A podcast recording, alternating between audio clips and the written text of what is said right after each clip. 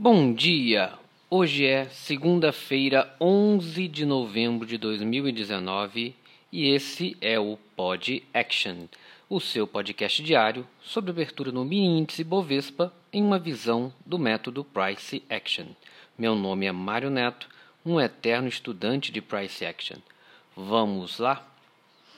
Avaliando o gráfico diário do WinZ de Zebra 19 Sexta-feira, conforme previsto, tivemos uma barra vendedora com cerca de 2 mil pontos, um corpo de cerca de 1.200 pontos, 1.300 pontos.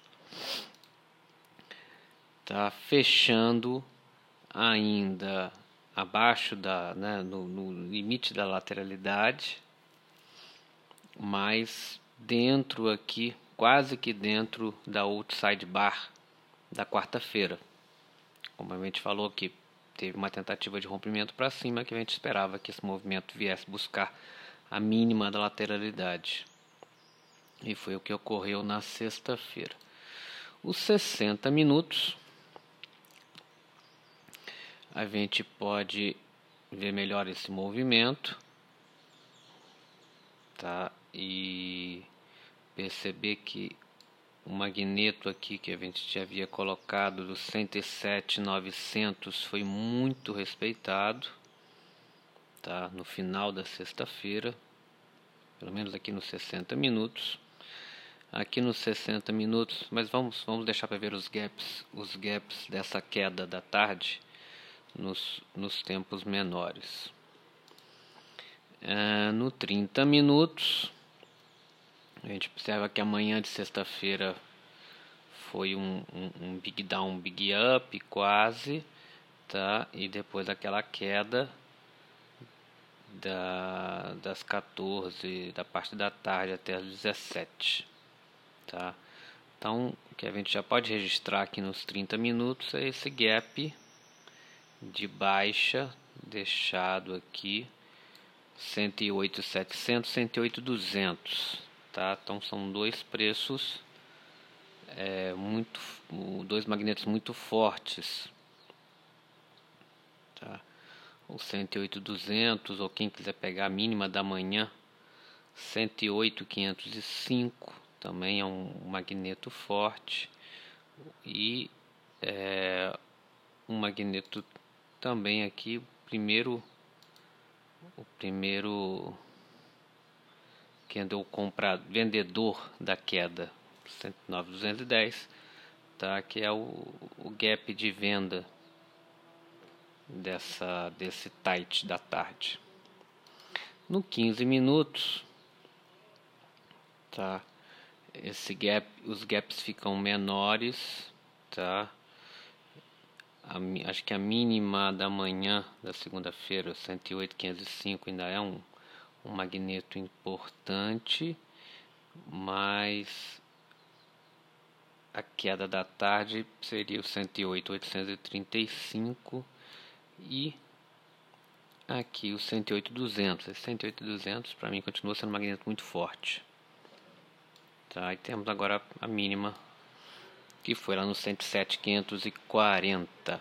Nos 5 minutos, que é onde a gente opera, tá? Já avaliando aqui essa lateralidade praticamente formada por essa outside bar, tá? Entre o 110 330 e o 107 745. É, a gente vê que na terça-feira tiveram duas tentativas de rompimento, tá? A primeira, deixa eu dar só um zoom aqui a primeira aqui por volta das 16 e depois ele tentou romper, chegou a deixar um, um até dois candles, um candle vendedor e um candle comprador e um doji abaixo desse valor nas, no finalzinho da tarde, 17h30, tá? Mas ele voltou a subir e estabilizou aqui num praticamente num triângulo. Tá? Então o preço no final da sexta-feira ele fechou num triângulo, se você puxar aqui das das 5 horas ou até da queda que estava vindo da, da tarde, você vai ver que tem um triângulo e ele está aqui no modo rompimento para amanhã de hoje.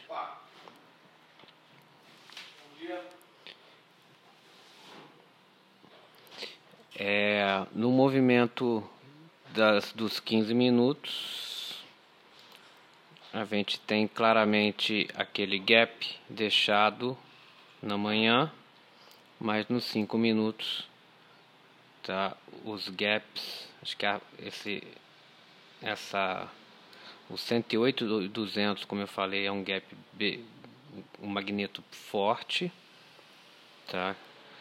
E aqui o 109010 é um magneto muito importante aqui caso ele venha a subir, tá? Previsões para o dia de hoje, eu acredito que ele vá é, voltar para dentro dessa lateralidade, tá?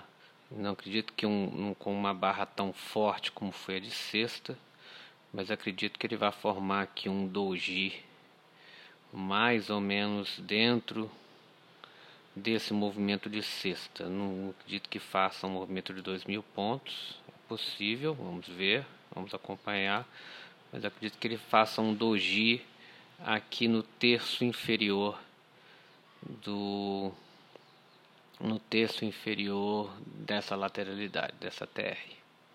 Tá? Notícias não temos nenhuma, nenhuma hoje. E é isso, pessoal. Bons trades para todos e até amanhã com mais um Pod Action. E só mais uma coisa: seja rígido nas regras e flexível nas expectativas.